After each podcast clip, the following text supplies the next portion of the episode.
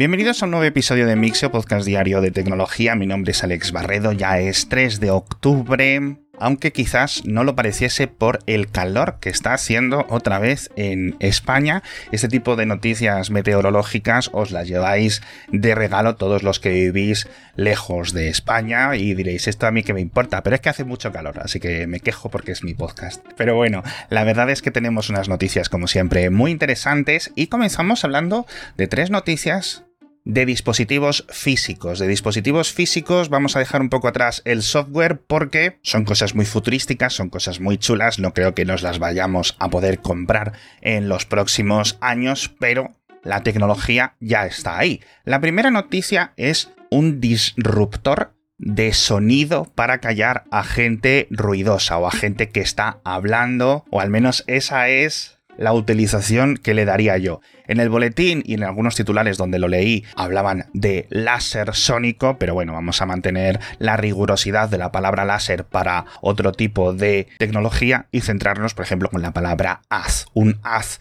sónico, que es básicamente un altavoz muy chiquitito, técnicamente una serie de múltiples altavoces puestos como en una especie de colmena que funcionan de forma extremadamente direccional, es decir, que el cono en el que transmiten esas ondas, esas vibraciones, por su diseño, es muy finito. ¿Y qué es lo que permite esto? Cuando lo emparejas con un micrófono también muy direccional que solo recoge sonido de esa misma dirección y le pones una pequeña pieza de circuitería, puedes utilizarlo para rebotar el sonido con una latencia extra generada virtualmente, que incluso puede ser variable, y entonces si lo apuntas, por ejemplo, a una persona que esté hablando, le va a rebotar sus propias palabras, sus propios sonidos, unas pocas décimas de segundo después, el resto de personas no lo van a oír porque es muy direccional, es decir, solo va a ir hacia la cabeza de esa persona, de donde salen los ruidos, y cuando esa persona se esté escuchando a sí misma, su cerebro empieza a colapsar, su cerebro empieza a estar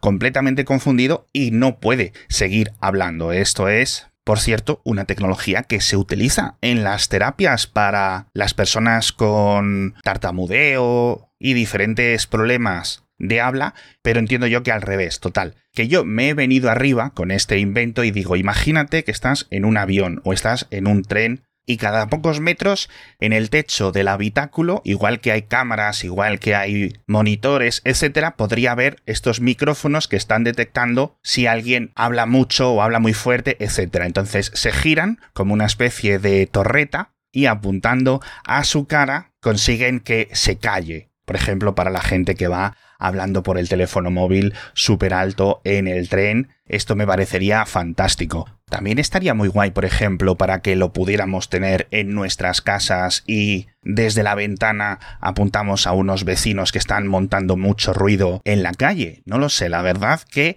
es bastante barato y al final, oye, pues no causa daño físico. No es que le frías el cerebro, simplemente le confundes un ratito. No es magia, no funcionaría, por ejemplo, alguien que esté cantando mientras tiene auriculares o alguien que tenga la música muy alta, pero la verdad es que me parece muy interesante. No sé cuántos oyentes tengo que sean profesores, pero imaginaos que tenéis uno de estos en vuestras clases y que cada vez que los chavales estén montando bulla, apunta a sus cabezas para que se callen.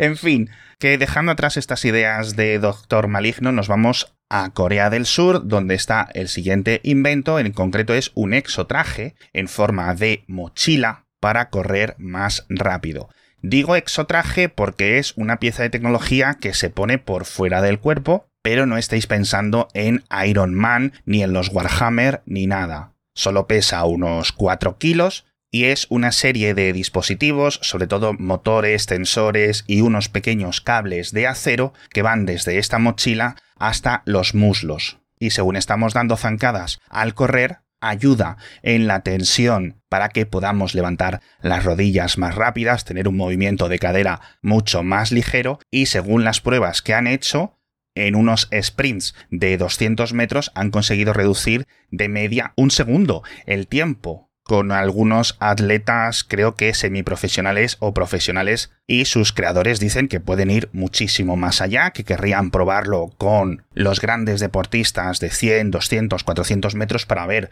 en cuánto son capaces de reducir sus marcas porque esto tenían un prototipo inicial de 4 kilogramos y luego dicen que han diseñado uno de 2 kilogramos y medio, con lo cual no es algo muy, muy pesado. Pero bueno,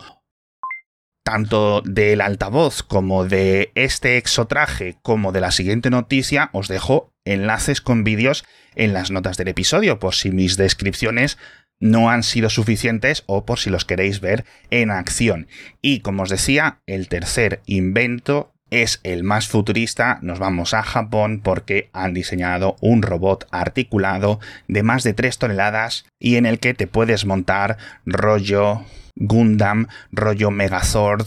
rollo voy a destruir no sé cuántos edificios. Lo van a presentar a finales de mes en el Japan Mobility Show y tiene dos modos. Un modo en el que se coloca sobre lo que sería el equivalente a sus pies y sus rodillas con unas ruedas y puede ir a 10 km por hora sin mayores problemas y luego una forma en la que está, digamos, una posición erguida, una posición bípeda y no os voy a engañar, si me tocase el euromillón, pues seguramente me compraría uno de estos, que por cierto el nombre es Archax. Dicen que en honor al Archaeopicteryx, este dinosaurio alado tan icónico, pero la verdad que yo no le veo mucho el parecido. Pero bueno, planean vender unas 5 unidades este año y vuelvo a insistir, si tuviera el dinero me lo compraba.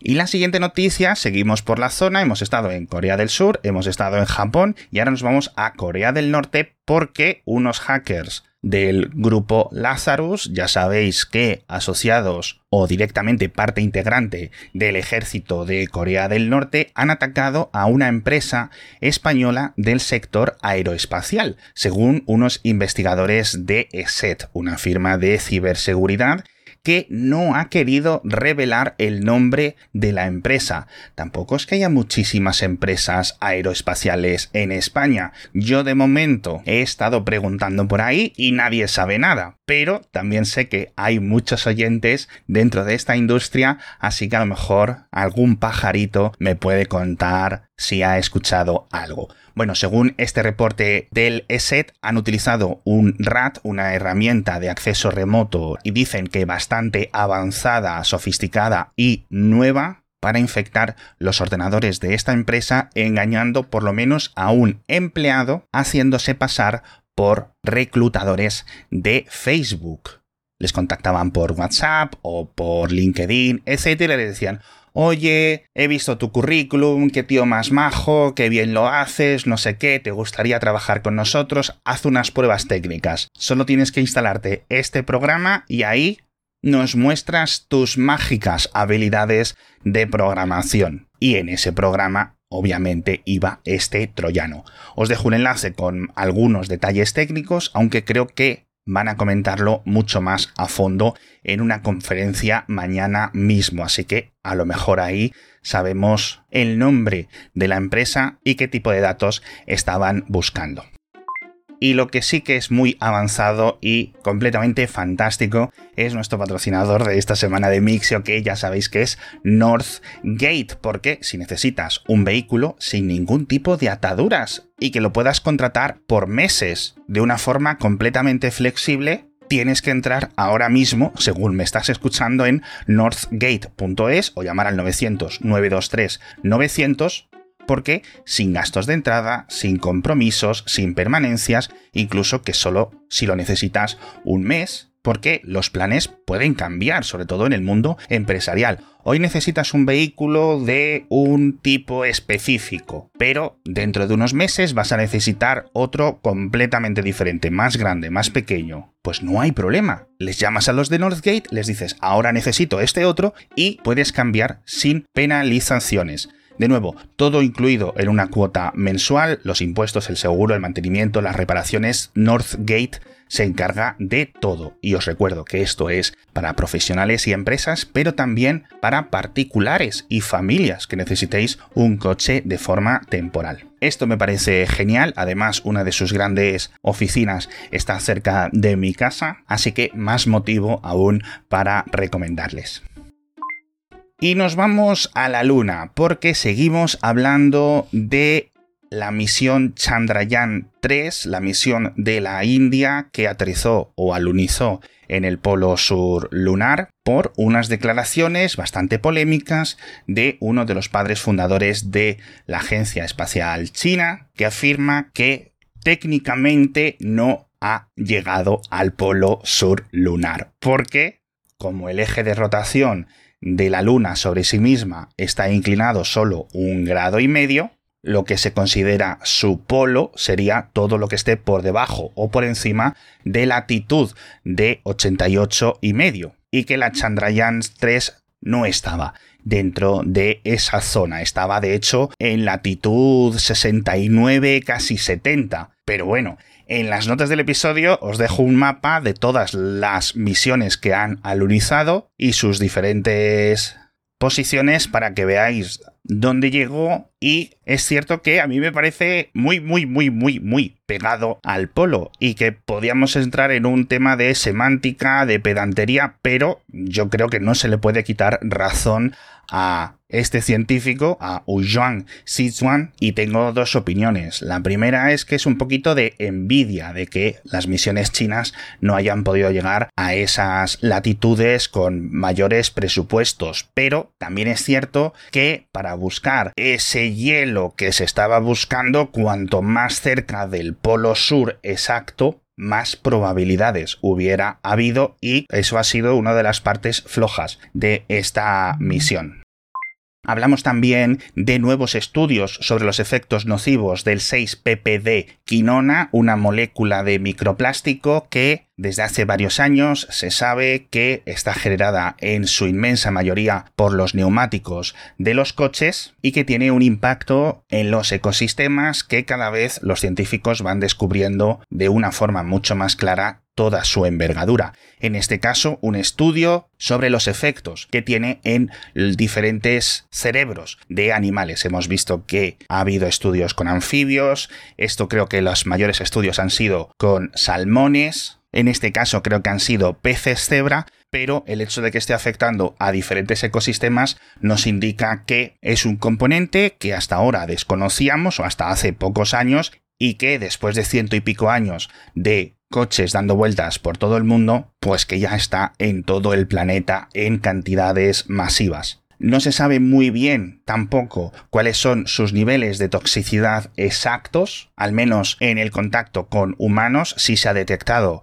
en múltiples estudios su presencia en nuestros cuerpos, pero no se han hecho estas pruebas de daños neurológicos como se han hecho en estos animales. Y sobre estas micropartículas que, vuelvo a insistir, se producen durante el desgaste de los neumáticos en el rozamiento con el suelo, hay además dos valoraciones, una buena y una mala. La mala es que los coches eléctricos generan más 6 ppd quinona porque el rozamiento de los neumáticos tiende a ser mayor que los coches de combustible, porque los coches eléctricos de media pesan más, tienen mayor capacidad de aceleración y eso hace que se desgaste más el neumático y se emitan más de estos microplásticos, micropartículas. Y la buena es que se está investigando bastante también desde hace unos años posibles contramedidas, tanto en los cambios de composición de los neumáticos por parte de los fabricantes como la creación de posibles barreras que haga que esos microplásticos se queden en las carreteras y se queden en las calles, que no se vayan a los alrededores, que ocurre cuando llueve, el agua los arrastra, acaba llegando a los ríos, acaba llegando a los ecosistemas, a los mares, etc. Y de ahí con el paso de los años a todo el planeta. Y uno de los métodos más efectivos es drenajes ajardinados. No sé cómo decirlo muy bien en castellano porque esto es una investigación que viene desde Canadá y habla de jardines para la lluvia, ¿no? De rain gardens que básicamente sería un pequeño terreno o hilera de vegetación, flores, etcétera, que en ese trocito de tierra entre las raíces y demás retuviera estos microplásticos cuando la lluvia los arrastrase, en vez de que acabasen llegando a los ríos. Dicen que se puede evitar el 90% de la contaminación con estos microplásticos, pero también os tengo que decir que veo muy difícil que todas las calles y todas las grandes carreteras del mundo en el futuro tengan este tipo de estructuras. Hablamos también de posibles nuevas multas en la Unión Europea a Facebook.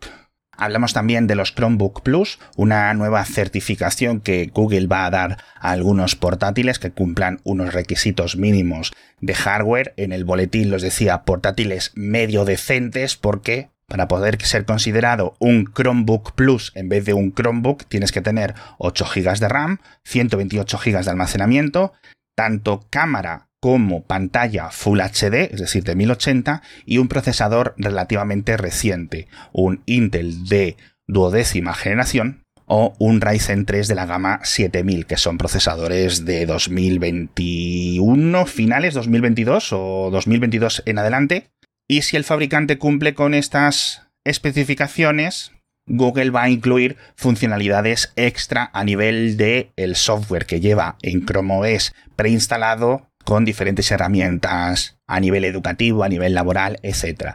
No está mal la idea, pero a mí me parece que estos Chromebook Plus deberían de ser los Chromebook, porque en 2024 casi 8 GB de RAM, bueno,